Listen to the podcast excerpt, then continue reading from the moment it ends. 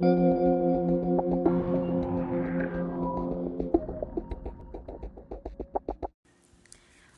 y bienvenidos a este nuevo podcast. Yo soy Fernando Ordaz y hoy les voy a hablar sobre la belleza en las máquinas y cómo su constitución junto a los distintos juicios sobre estas han impulsado todo un subgénero y hasta movimiento cultural como lo es el cyberpunk.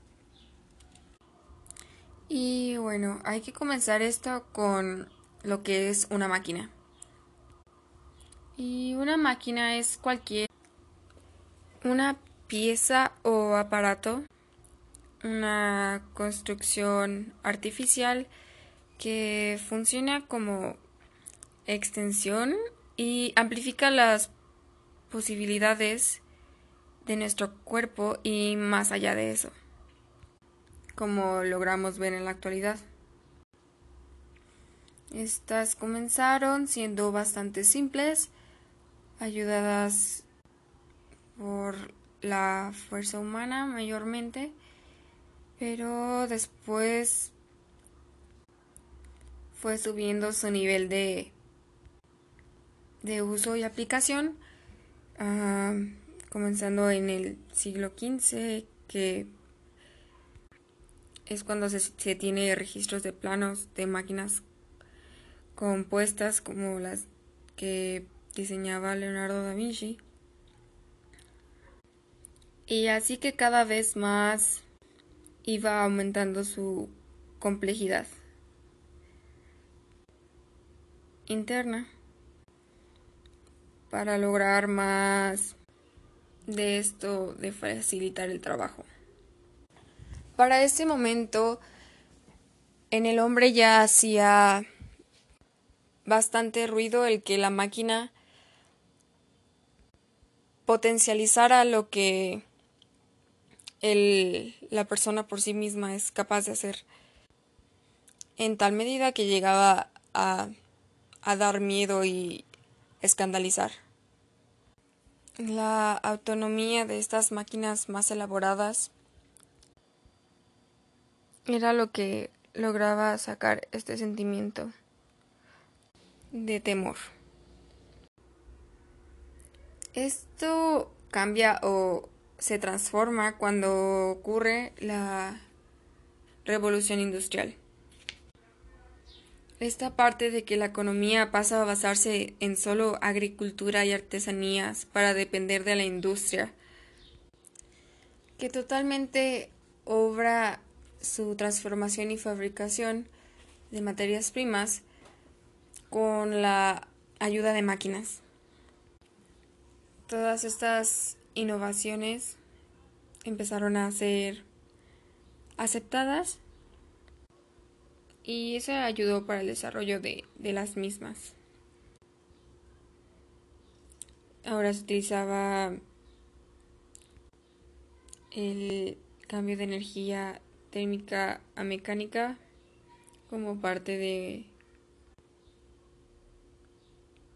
un mecanismo y se empieza a apreciar no tan solo que las máquinas sean bellas por su funcionalidad y eficiencia. No tan solo que las máquinas sean bellas por su funcionalidad y eficiencia, sino que se empezaba a apreciar el cómo lucían, su forma de presentación. Aquí es donde la estética resalta más y ya no solo se encontraba la belleza en el ingenio. Ahora también su visualización. E incluso se llegaron a crear máquinas con poca funcionalidad o casi nulas que no que ni siquiera concordaban con el gran engranaje que tenían. Y estas eran consideradas bellas solo porque por lo que conllevaba que fueran máquinas. Es en el siglo XX cuando toda esta explosión de maquinaria e invenciones rebasa y se ve cómo se acompaña con el futuro. Donde se ve cómo desde el auto que supera grandes velocidades para llevarte a tu destino,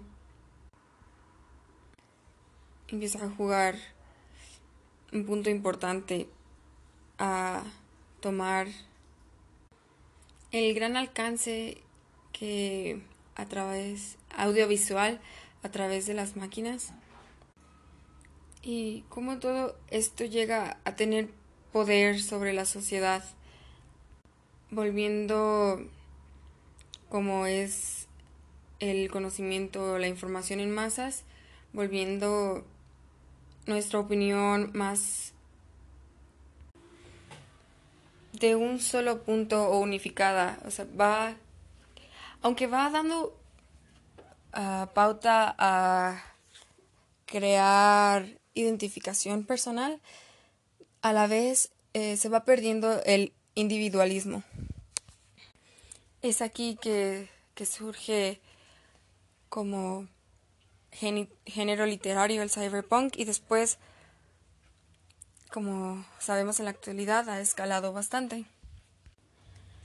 En estas historias no solo se muestra la parte bella y con poder de ayudar de las máquinas, sino que también se toma el punto de cómo esto nos hace daño, o cómo esto nos impacta o se vuelve un miedo a que nos esté superando y totalmente que podamos ver a futuro cómo nos podría totalmente absorber. Es aquí en donde se centran todas estas historias que generan cuestionamientos que llegaran a parecer vitales como si el que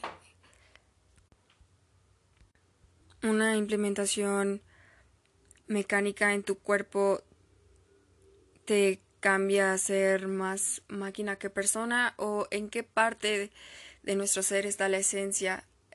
Eh, tenemos claro que poseemos un cuerpo, pero no somos, no solo tienes o tenemos un cuerpo, sino que somos un cuerpo y estas adentraciones sobre qué pasaría en dado caso que con el gran avance de tecnología que pudiera haber se lograra insertar una imaginación o recuerdos totalmente artificiales que ni siquiera son totalmente humanos. Nos hace preguntarnos hasta qué parte la tecnología no se trata de una evolución para el humano o un, un reemplazo de este. realmente algunas sí son muy extremas, pero en otras totalmente podemos sacar más cuestionamientos sobre nuestra convivencia o acercamiento con estas artífices que forman parte de nuestra vida diaria. Y bueno, este movimiento aún continúa, tiene sus partes en donde complementa la estética de las máquinas con su miedo y pues me parece bastante interesante. Y pues con todo esto se comprueba que la belleza de las máquinas no siempre se ha llevado de la misma manera o se ha apreciado de la misma manera. Y bueno, esto es todo por el podcast de hoy.